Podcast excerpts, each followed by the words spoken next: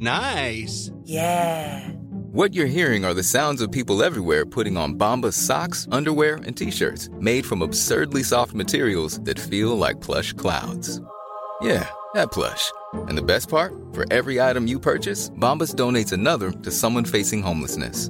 Bombas. Big comfort for everyone. Go to bombas.com slash ACAST and use code ACAST for 20% off your first purchase. That's bombas.com slash ACAST. Code ACAST. Imagine the softest sheets you've ever felt. Now imagine them getting even softer over time. That's what you'll feel with Bowl and Branch's organic cotton sheets. In a recent customer survey, 96% replied that Bowl and Branch sheets get softer with every wash. Start getting your best night's sleep in these sheets that get softer and softer for years to come. Try their sheets with a 30-night guarantee. Plus, get 15% off your first order at bowlandbranch.com. Code BUTTERY. Exclusions apply. See site for details. Hey, it's Ryan Reynolds, and I'm here with Keith, co star of my upcoming film, If, only in theaters, May 17th. Do you want to tell people the big news? All right, I'll do it. Sign up now and you'll get unlimited for $15 a month in six months of Paramount Plus Essential Plan on us. Mintmobile.com slash switch. Upfront payment of $45 equivalent to $15 per month. Unlimited over 40 gigabytes per month. Face lower speeds. Videos at 480p. Active Mint customers by 531.24 get six months of Paramount Plus Essential Plan. Auto renews after six months. Offer ends May 31st, 2024. Separate Paramount Plus registration required. Terms and conditions apply if rated PG.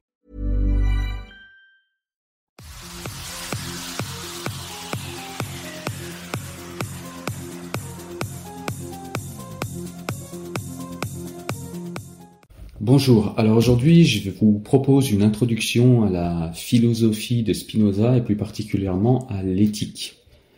Donc on va essayer de parler des grands points qui sont évoqués dans l'éthique de Spinoza. On parlera également de quelques points qui sont euh, évoqués dans son traité des autorités théologiques et politiques pour mieux comprendre euh, ce qu'il développe dans l'éthique. Mais le but de cet audio est vraiment qu'à la fin de cet audio, vous puissiez vous dire je suis capable de comprendre les grands points de l'éthique de Spinoza et je suis capable d'aller à la lecture de l'éthique avec des clés de compréhension qui vont me permettre de comprendre ce que je lis. Voilà, donc on est parti. Alors Spinoza est connu pour avoir démonté les euh, monothéismes de manière géométrique. Dans son traité des autorités théologiques et politiques, il théorise euh, effectivement la laïcité, en tout cas la subordination des lois théologiques aux lois politiques. Il théorise également un système démocratique avec une liberté de pensée, etc. Donc il est connu pour ça, il est connu pour avoir expliqué également à quel point le dieu des euh, monothéistes était infantile et anthropomorphique, et il est un peu moins connu pour euh, l'éthique qui fait de Spinoza un philosophe du bonheur. Alors on va replacer Spinoza dans son époque en se rappelant que ce jeune commerçant juif euh, fait partie de la communauté, euh, la communauté juive portugaise qui a immigré dans les provinces unies de Hollande au XVIIe siècle. En fait, ils ont fui l'inquisition euh, chrétienne au Portugal. Et donc il vit en Hollande dans l'Europe de la Réforme et au début du capitalisme. Donc Spinoza est né en 1632 et il est mort en 1677. Il a été euh, rejeté de la communauté juive, juive pardon, par un RM, qui est une excommunication de sa communauté en raison de ses écrits et de sa critique euh, du judaïsme. Et donc euh, ce RM intervient en 1656. Quand il va être excommunié, on va proposer à Spinoza une rente à vie, pour qu'il euh, continue de philosopher, mais qu'il arrête d'écrire, ce que Spinoza va refuser. On va lui proposer également, euh, des chrétiens libéraux en l'occurrence vont lui proposer de venir chez eux et d'écrire, et pareil d'avoir une rente pour cela. Il va également refuser. Spinoza souhaite subvenir à ses propres besoins, ce qu'il va faire en polissant des lentilles pour télescope et microscope. D'ailleurs, il sera connu dans l'Europe également à ses écrits et eh bien pour euh, la qualité de ses lentilles de télescope et de microscope. Donc Spinoza, c'est quelqu'un qui a douté en fait d'un monde où tout aurait été pensé euh, par Dieu, où il serait à la fois vénéré comme un saint et redouté comme un diable, et où il serait transcendant. C'est-à-dire que Spinoza a douté en fait d'un monde régi par un Dieu anthropomorphique transcendant avec des affections humaines. Donc Spinoza est un vrai philosophe en ce sens qu'il cherche une explication totale au monde, mais sa particularité c'est qu'il cherche une explication totale au monde uniquement par l'entendement et par la raison. C'est également un vrai philosophe en ce sens qu'il transforme radicalement son existence à partir des explications qu'il trouve. Car comprendre le monde, c'est pouvoir devenir heureux selon lui. Alors petite parenthèse, Spinoza a une devise, sa devise c'est caute en latin, ce qui veut dire euh, prends garde, fais attention, puisque euh, après la publication de son traité des autorités théologiques et politiques, Spinoza a été agressé par un juif, un croyant juif, qui a voulu le tuer à coups de couteau. Il a réussi à esquiver le coup de couteau et en fait euh, le coup de couteau a simplement déchiré sa veste. Il a gardé sa veste pour se rappeler justement qu'il faut prendre garde et être prudent. Et ainsi sa devise est devenue prends garde, fais attention. Alors les œuvres de Spinoza, on a le, alors les œuvres principales, hein, parce qu'il a, il a beaucoup d'œuvres. Ses principales œuvres, ça va être les principes de la philosophie de Descartes et le traité de la réforme de l'entendement qu'il a écrit en 1666, où en l'occurrence il prend ses distances avec Descartes, dont il est l'un de ceux qui connaissent le mieux sa pensée. Il a écrit le traité des autorités théologiques et politiques, qui est une défense de la liberté de philosopher, une critique de la conception judéo-chrétienne de Dieu, il l'a écrit en 1670 et l'ouvrage a été interdit à la publication en 1674. Il a ensuite écrit L'éthique, qui est son grand œuvre, qu'il a écrit sur 15 ans. Il l'a terminé en 1675. Il a été publié après sa mort, en l'occurrence en 1677, et il a été interdit à la vente en 1678. C'est l'œuvre majeure de sa vie. Et cette œuvre, c'est euh, ce dont on va parler plus particulièrement aujourd'hui. Alors on peut découper l'éthique en cinq parties. La première partie, il définit ce qu'il entend par Dieu. La seconde partie, il parle des rapports entre l'âme et le corps et de la manière dont il voit l'âme et le corps et de leur interaction l'un par rapport à l'autre. Dans la troisième partie, il va traiter des affects, comment on perçoit les affects, comment les affects nous influencent et dans notre esprit et euh, dans euh, notre corps. Quatrième partie, Spinoza va traiter de la servitude, de la servitude de l'être humain en l'occurrence, du bien et du mal, ce qu'il appelle les passions tristes ou les passions joyeuses, et de la rationalité. Il va parler dans la dernière partie des voies vers la liberté et la félicité, c'est-à-dire comment s'affranchir de tout ce qu'il décrit dans les parties qui sont antérieures. Alors évidemment, euh, l'éthique est un ouvrage qui est extrêmement compliqué, il est aride, il est difficile à lire puisque Spinoza l'a écrit comme les géomètres, nous dit-il. Il l'a écrit de manière géométrique parce que pour Spinoza, le euh, géomètre n'est pas quelqu'un qui vous force à croire par la violence, le géomètre démontre et vous êtes obligé de croire ce qu'il dit puisqu'il vous le démontre. Et c'est sur cette façon de présenter les choses que Spinoza a présenté l'éthique. C'est-à-dire qu'il part d'axiomes, il part de propositions, il fait une démonstration et parfois il fait une scolie. Une scolie, c'est une manière un peu plus classique d'écrire où il revient sur sa démonstration et où il donne des précisions. Donc c'est un ouvrage qui est aride, difficile à lire quand on ne connaît pas la pensée de Spinoza, et c'est du coup eh bien, ce que je me propose de faire un petit peu ici. Alors on commence par euh, la première partie dont on a dit que Spinoza définissait Dieu. Pour Spinoza, Dieu et le monde, c'est la même chose. Je m'explique. Pour Spinoza, dans la lignée de Descartes, c'est un rationaliste qui défend l'esprit critique avec argumentation et démonstration à l'appui. La raison n'a rien au-dessus d'elle pour Spinoza. À quoi elle devrait soumettre et à aucun titre. Donc il y a une autonomie absolue de la raison chez Spinoza et il la place au-dessus de tout. Et loin de, limiter la liberté politique, nous dit-il, eh bien, euh, la raison renforce au contraire la liberté politique, puisque, eh bien, on va avoir des idées plus adéquates. Pour lui, la liberté de philosopher ne s'oppose donc ni à la piété, puisque c'est par la connaissance qu'on connaît Dieu. Le savoir, c'est le salut, et c'est la direction vers Dieu pour Spinoza. Donc si on devait classer, dans l'esprit de Spinoza, on a au-dessus de tout la raison, donc la philosophie, ensuite on a le souverain, l'État souverain, donc la politique, et ensuite les autorités théologiques qui constituent les religions.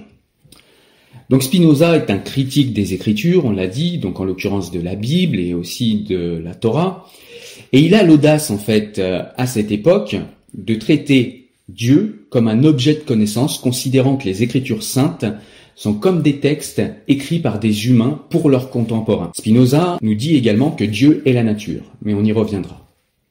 Il démontre également que la Bible et la Torah ne donnent aucune information sur la nature précise de Dieu, seulement des injonctions morales, et les Écritures décrivent le passage du droit de nature au droit civil, c'est-à-dire le droit qu'on a en communauté, en l'occurrence par les décrets de Moïse.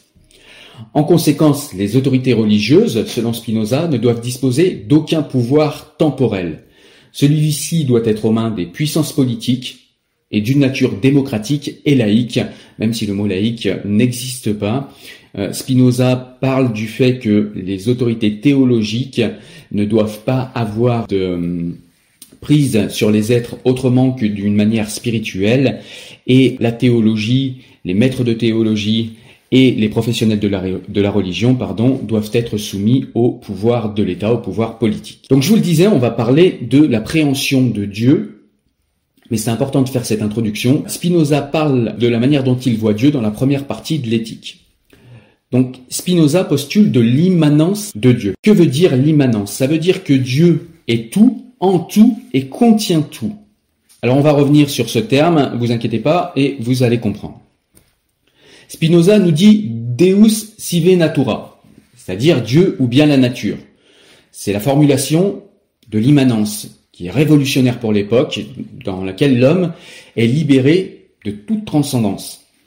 En fait, pour Spinoza, Dieu est la nature, mais pas la nature dans le sens où on a l'habitude d'avoir euh, aujourd'hui une préhension de ce mot, c'est-à-dire qu'il ne parle pas des marguerites et de l'herbe. Pour Spinoza, la nature, c'est le cosmos, c'est tout ce qui constitue l'univers. C'est-à-dire que Dieu est une substance, une substance qui enrobe tout ce qui existe, tout ce qui a existé, tout ce qui existera et tout ce qui peut exister. Et cette substance que Spinoza appelle Dieu ou la nature, elle est immortelle, infinie et elle est absolue. Il n'y a pas une personne, un barbu anthropomorphique qui se met en colère, qui euh, voudrait que nous que nous ayons tel ou tel comportement, que nous l'adulions, etc. Il n'y a pas ce genre de Dieu pour Spinoza. Dieu est sans volonté. Donc on y revient, Dieu est une substance infinie, sans commencement ni fin, sans extérieur et sans passion. Il est cause du monde, il est également partie de tout ce qu'il y a dans le monde, de tout ce qu'il y a eu, de tout ce qu'il y aura, de tout ce qui peut être, et il englobe tout également. Donc ça rentre en contradiction euh, frontale avec la vision monothéiste de Dieu, avec la, vision euh, judaïque ou judéo-chrétienne de Dieu, où Dieu est extérieur à la création, où Dieu a créé, c'est-à-dire qu'il y a eu un instant T où Dieu a créé l'univers et a créé la terre ensuite, d'ailleurs ça nous est dit dans les, dans les Saintes Écritures, alors que pour Spinoza, Dieu a toujours été là de tout temps, la substance a toujours existé, elle est infinie, elle est immortelle, elle a tout le temps été là, et il n'y a pas du coup chez Spinoza de création du monde. Donc Dieu ou la nature, disions-nous. L'unité ontologique de Dieu et de la nature est ce qu'on appelle un monisme. C'est-à-dire que Dieu est une seule et même substance autonome qui régit et qui est dans tout ce qui constitue l'univers. La substance est ce qui est en soi et conçu par soi.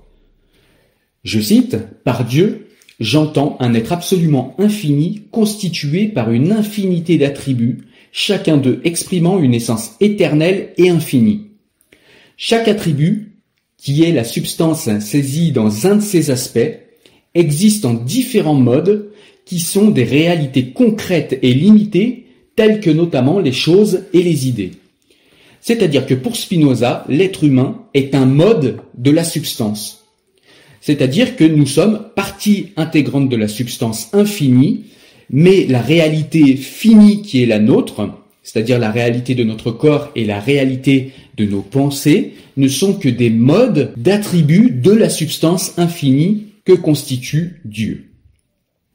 Donc le réel est l'ensemble des formes concrètes issues de la substance dans différents attributs et dans différents modes. Donc de la suite que pour Spinoza, même ce qui n'est pas vivant, même ce qui n'a pas de conscience, est partie, est mode et attribut de la substance infinie qu'est Dieu. S'ensuit que nous pouvons étudier Dieu à travers tout ce qui existe dans l'univers, puisque Dieu est partie de tout et l'englobe. La nature corporelle, pour Spinoza, ne peut donc être divisée. Elle est infinie. Dieu a une matérialité, donc c'est un mode particulier de la substance infinie, la matérialité, et l'esprit est aussi la même chose. Mais là où chez les autres il y a un dualisme, chez les monothéistes en l'occurrence il y a un dualisme entre le corps et l'esprit, eh bien de la même manière Spinoza refuse ce dualisme entre le corps et l'esprit, lui euh, est dans un monisme, nous l'avons dit, et le monisme, ça signifie tout simplement que pour lui, le corps et l'esprit ne sont qu'une seule et même chose, tous les deux issus de la substance infinie qu'est Dieu, dans des modes différents, mais le corps et l'esprit sont la même chose. C'est pour ça que pour Spinoza, il n'y a pas de survie de l'âme après la mort, puisque le corps et l'esprit sont intimement intriqués. Si le corps meurt, alors l'esprit meurt. Mais c'est mourir avec des guillemets tout simplement parce que pour Spinoza, si effectivement le corps et l'esprit meurent, la substance infinie de Dieu qui était contenue dans notre corps, elle ne meurt pas. De là, le fait que nous sentions en nous de manière intuitive que nous sommes immortels. Nous sommes immortels, mais pas sur le mode dans lequel nous vivons actuellement, et en l'occurrence, euh, ce mode-là, c'est d'avoir un corps avec un esprit. Donc pour Spinoza, il y a parallélisme entre l'esprit et le corps. Ce sont deux modes différents de la substance infinie, mais qui sont intriqués l'un dans l'autre et qui ne peuvent subsister l'un sans l'autre. La euh, conscience humaine, donc l'esprit, est l'activité de penser, évidemment aussi bien comme entendement que comme désir que comme but. La pensée est une puissance intérieure qui permet d'accéder à la joie la plus haute comme à des affects euh, déplaisants, comme nous le verrons plus tard. Donc le dieu de Spinoza est un dieu sans caprice, sans arbitraire. Nous l'avons dit, tout en Dieu ou la nature, ou on pourrait appeler ça la vie ou l'énergie primordiale du cosmos, arrive de manière nécessaire, c'est-à-dire que les choses existent pour Spinoza selon une nécessité. Pour Spinoza, il n'y a pas de cause finale dans l'univers. La nature ne poursuit aucun but. Et ça, pareil, c'est une fracture importante d'avec les monothéismes, où Dieu a créé le monde en vue de but. Alors selon les religions, les buts diffèrent un petit peu, mais en tout cas, les dieux transcendants des monothéismes ont un but, vont vers quelque chose et nous emmènent vers un but. Et selon Spinoza, Spinoza dans l'éthique fait une longue critique du finalisme, c'est-à-dire que cette vision de Dieu est encore une manière anthropomorphique de voir Dieu, puisque quand nous sommes, euh, quand nous arrivons au monde dans la nature, nous trouvons beaucoup d'outils et beaucoup de choses pour nous servir, c'est-à-dire des animaux pour les manger, des fruits et des légumes pour les cultiver et les manger, et nous avons l'impression que quelqu'un a déposé ces choses dans le monde dans le but de nous servir. Et comme nous, nous avons des buts, c'est-à-dire aller vers plus de joie, aller vers euh, plus de bonheur, etc. Alors peu importe les moyens, que ce soit avoir plus d'argent, que ce soit euh, avoir un meilleur patrimoine, que ce soit avoir une autre petite amie, peu importe. À chaque fois que vous essayez d'être heureux, vous avez un but, vous avez divers buts dans votre vie, vous avez également des désirs. Et dans la mesure où vous allez poursuivre ces désirs et poursuivre ces buts, eh bien, vous pensez que Dieu lui aussi des buts. Et pour Spinoza, c'est ce qui est cause en fait de la création du Dieu anthropomorphique des monothéismes, c'est de vouloir projeter en fait les buts et les finalismes et les désirs des êtres humains dans l'appréhension de Dieu, et c'est ainsi que le Dieu des monothéistes a des passions humaines, mais a aussi des désirs et des buts. Donc là, je vous l'ai pas dit, mais on va arriver dans la deuxième, puis troisième, puis quatrième, puis cinquième partie de l'éthique. Je vais pas le dire à chaque fois, mais en tout cas, on est en train d'avancer dans l'éthique. Donc pour Spinoza, il vaut mieux connaître plutôt que croire. Pour Spinoza, la religion est un moyen assez efficace, bien que primaire et infantile, de cerner un monde qui échappe à toute compréhension. En fait, les superstitions humaines viennent, selon Spinoza, pour euh, remplacer la compréhension que l'on n'a pas, en l'occurrence, du monde et que les monothéistes n'ont pas. Et d'ailleurs, il en parle de ces superstitions dans son traité des autorités théologiques et politiques, dans la préface que je vais vous lire tout de suite. Donc on est parti pour la citation. Si les hommes étaient capables de gouverner toute la conduite de leur vie par un dessein réglé, si la fortune leur était toujours favorable, leurs âmes seraient libres de toute superstition. Mais comme ils sont souvent placés dans un si fâcheux état qu'ils ne peuvent prendre aucune résolution raisonnable, comme ils flottent presque toujours misérablement entre l'espérance et la crainte, There's never been a faster or easier way to start your weight loss journey than with PlushCare. PlushCare accepts most insurance plans and gives you online access to board-certified physicians who can prescribe FDA-approved weight loss medications like Wigovi and Zepbound for those who qualify.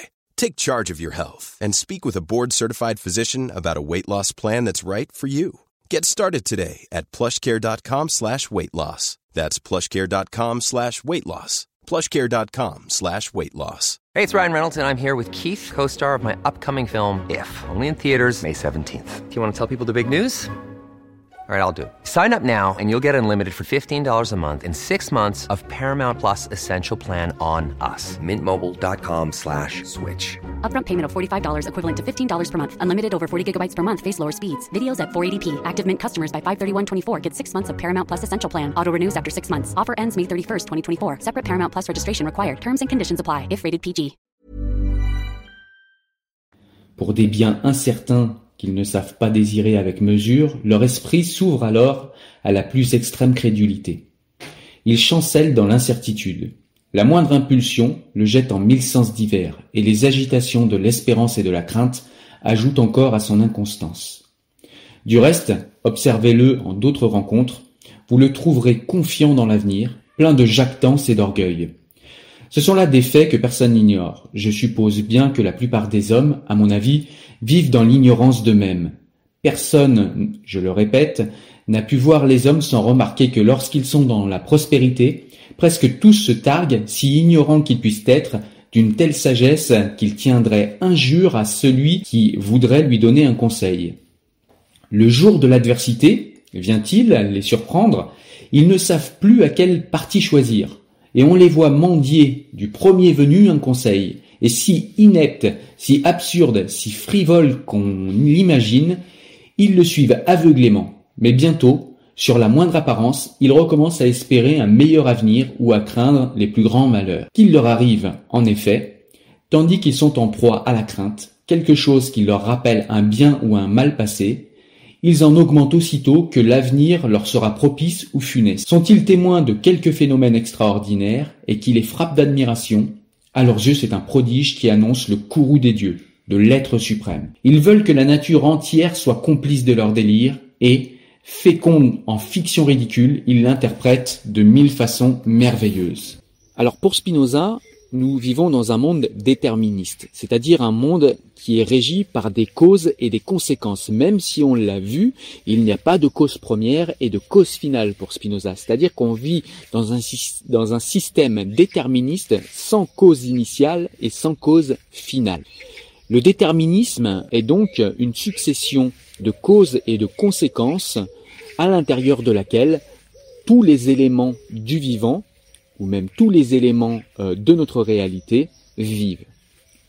Ou ne vivent pas pour les objets qui sont non vivants et non conscients. En tout cas, ils font partie quand même de ce déterminisme qui euh, est la règle dans le monde dans lequel nous vivons.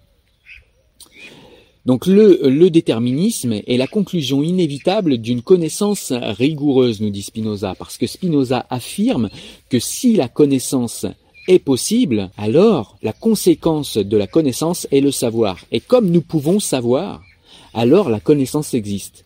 Donc il y a un rapport de cause à effet entre la connaissance et le savoir, puisque le fait d'avoir des connaissances rationnelles permet de savoir, permet par exemple de prévoir la course de la Terre autour du Soleil, eh bien nous sommes capables de calculer ça parce que nous avons compris par quelle loi est régie l'orbite de la Terre autour du Soleil, nous avons compris les lois cosmologiques qui permettent d'anticiper et de savoir quel va être le mouvement de la Terre autour du Soleil, en combien de temps, etc. Donc pour Spinoza, l'homme est unifié donc par euh, le corps et l'esprit, et d'ailleurs l'esprit est l'idée du corps et l'idée de soi-même. Donc tout comme il s'est opposé, je vous l'ai dit tout à l'heure, à la dualité entre l'âme et le corps, Spinoza est aussi opposé à la dualité entre Dieu et le monde, puisque pour Spinoza, Dieu est le monde. Donc pour lui, l'homme est la synthèse unique, unitaire d'un corps et d'un esprit, Et l'esprit est l'idée du corps, c'est-à-dire la conscience simultanée de soi-même et de son propre corps. Pour qu'il y ait un esprit, il faut qu'il y ait un corps, nous l'avons dit tout à l'heure, il n'y a donc pas d'immortalité de l'esprit pour Spinoza. Donc l'homme, dans son déterminisme, donc pour lui, l'homme est partie de la nature, nous l'avons dit tout à l'heure, c'est un mode de la substance infinie qui est Dieu ou la nature ou euh, l'énergie cosmique. Ce que pense l'homme, ce qu'il sent, ce qu'il désire n'est nullement en son pouvoir, nullement en le pouvoir de l'homme. Nos décisions ne sont que les conséquences de causes qui agissent en nous, ce qui ne supprime pas notre impression d'être libre.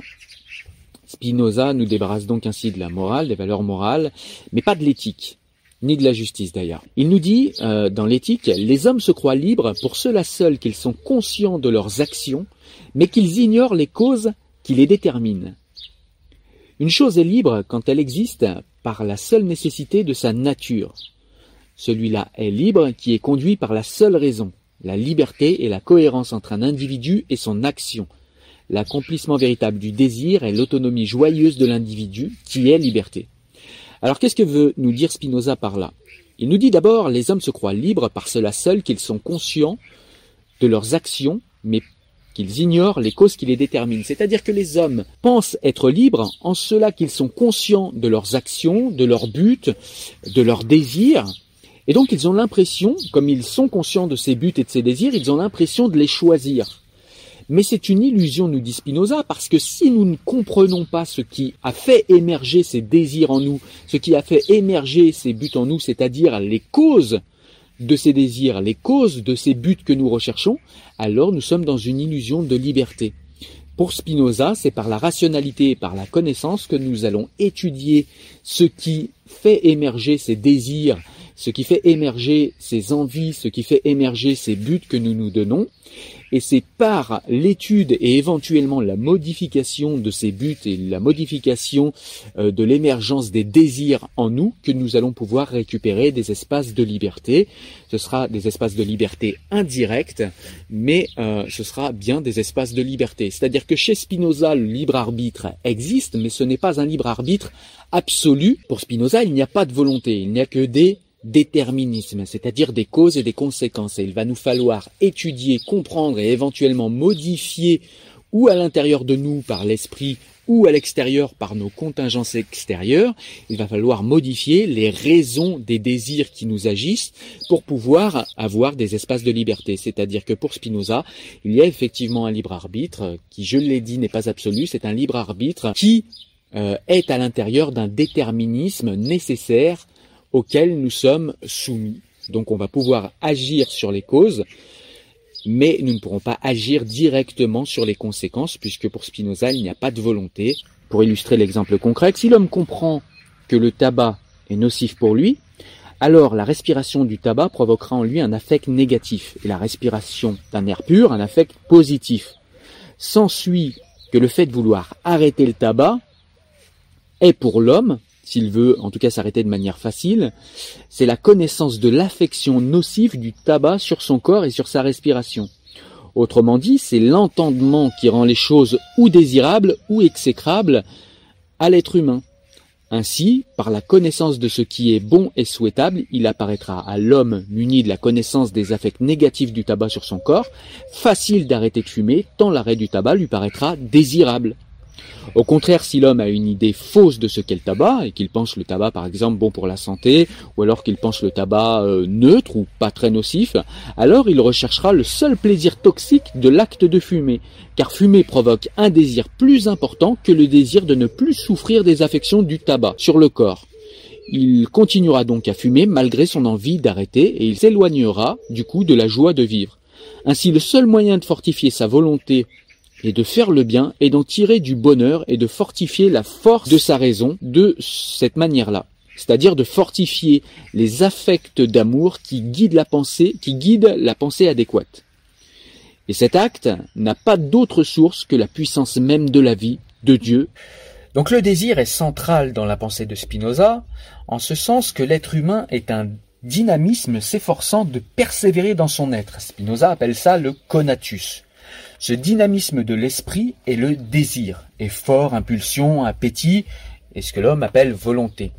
Ce désir de joie et de jouissance est central chez l'homme, il exprime son essence, qui est un effort existentiel pour accroître sa puissance intérieure et persévérer dans son être. Donc Spinoza nous parle également d'affect sur le corps, et il nous dit que souvent nous connaissons les choses que par les affects qu'ils ont sur nous, et nous connaissons notre corps que par les affects que les choses ont sur nous. Et trop souvent ces affects, eh bien, nous les connaissons par nos sensations, mais surtout par l'imagination que nous brodons sur ces sensations.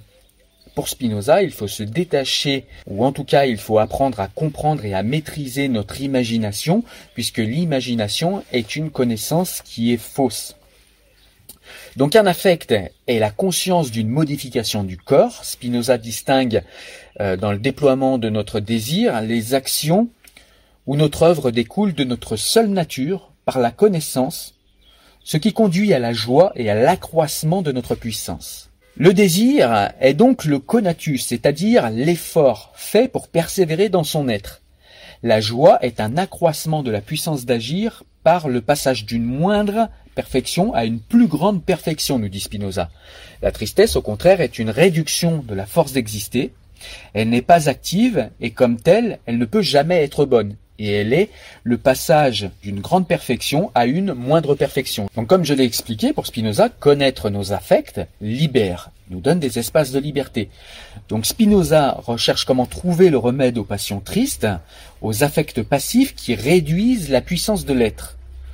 On ne peut user de la volonté et de la morale de purification pour maîtriser les passions, nous dit Spinoza. Pour lui, un affect ne peut être supprimé ou réprimé que par un affect contraire et plus fort que lui. C'est ce que j'expliquais tout à l'heure avec euh, l'histoire de euh, la personne qui fume du tabac et qui va vouloir aller dans le désir de respirer de l'air pur et il va aller dans le désir de respirer de l'air pur parce qu'il connaît, il a pris connaissance de l'affect négatif que produit le tabac sur son corps, en plus du fait que respirer ce tabac, eh bien, est un affect négatif.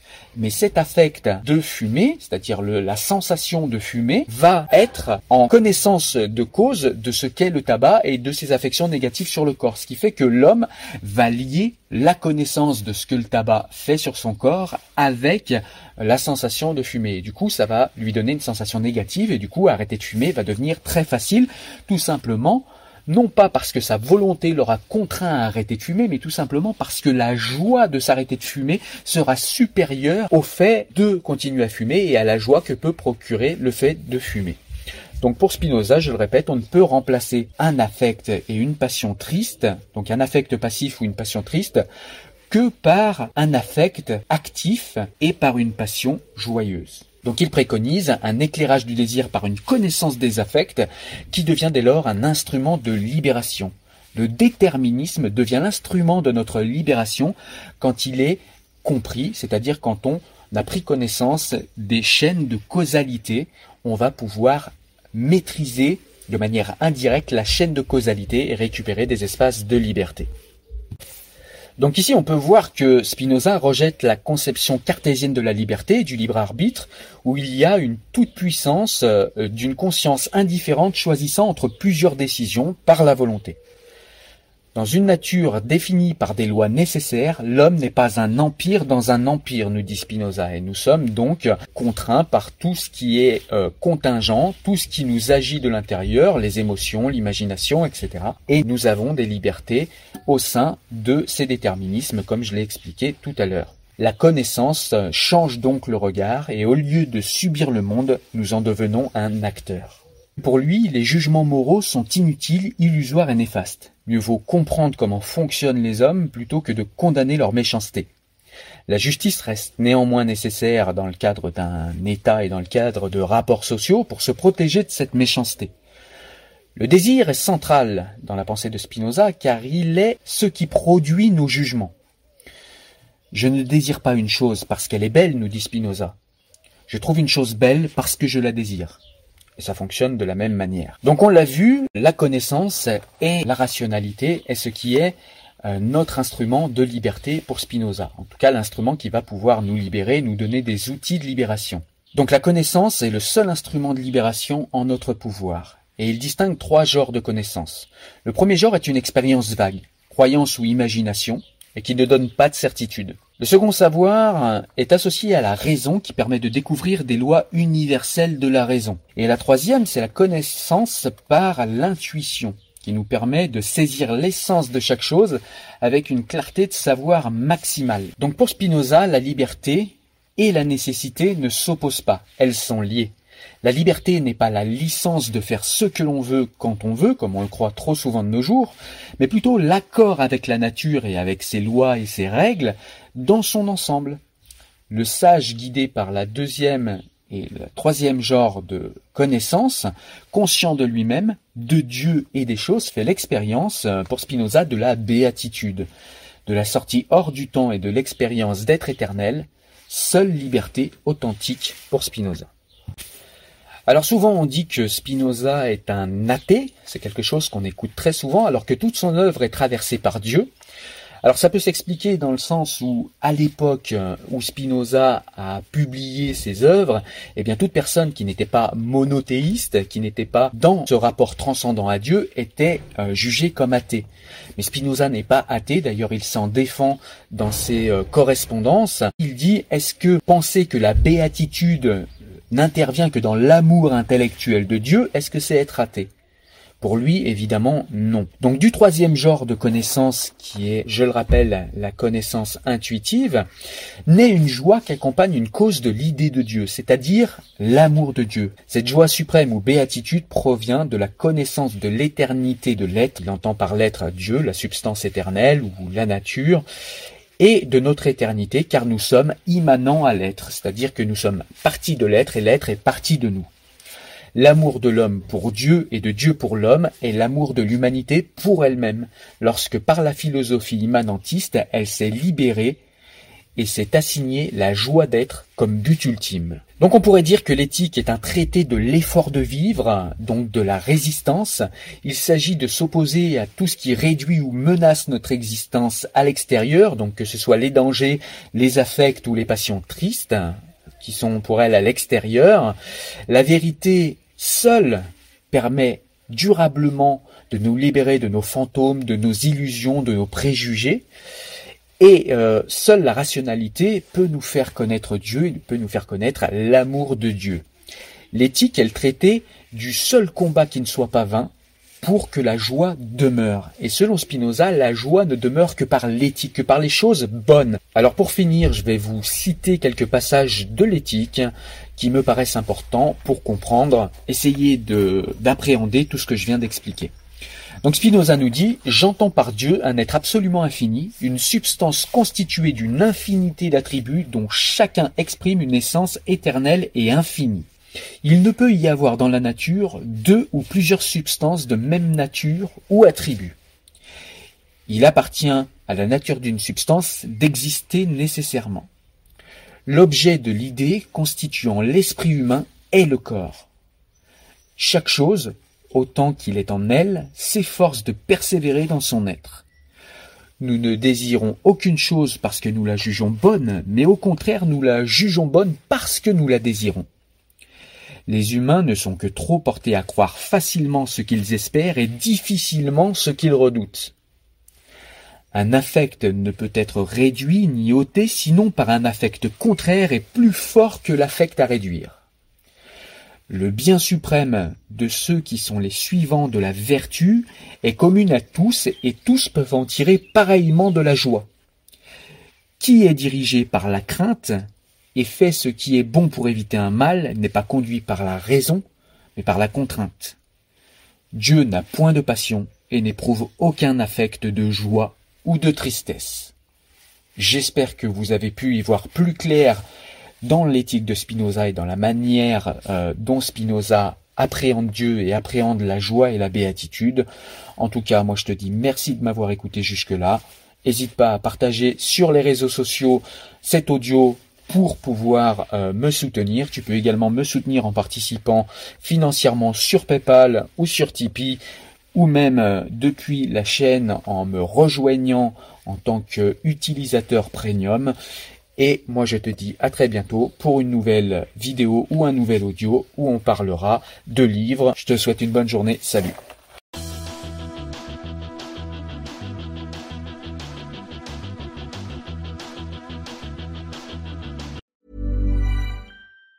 Planning for your next trip? Elevate your travel style with Quince. Quince has all the jet setting essentials you'll want for your next getaway, like European linen, premium luggage options, buttery soft Italian leather bags, and so much more. And it's all priced at 50 to 80% less than similar brands. Plus, Quince only works with factories that use safe and ethical manufacturing practices. Pack your bags with high-quality essentials you'll be wearing for vacations to come with Quince. Go to quince.com slash trip for free shipping and 365-day returns. Hi, I'm Daniel, founder of Pretty Litter. Cats and cat owners deserve better than any old-fashioned litter. That's why I teamed up with scientists and veterinarians to create Pretty Litter. Its innovative crystal formula has superior odor control and weighs up to 80% less than clay litter. Pretty Litter even monitors health by changing colors to help detect early signs of potential illness. It's the world's smartest kitty litter. Go to prettylitter.com and use code ACAST for 20% off your first order and a free cat toy. Terms and conditions apply. See site for details. When you make decisions for your company, you look for the no brainers. And if you have a lot of mailing to do, stamps.com is the ultimate no brainer. It streamlines your processes to make your business more efficient, which makes you less busy. Mail checks, invoices, legal documents, and everything you need to keep your business running with Stamps.com.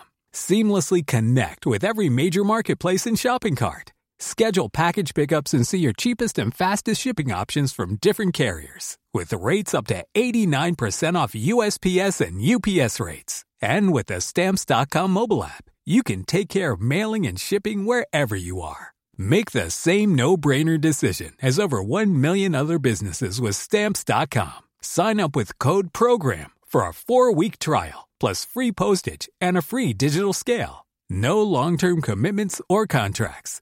That's stamps.com. Code program.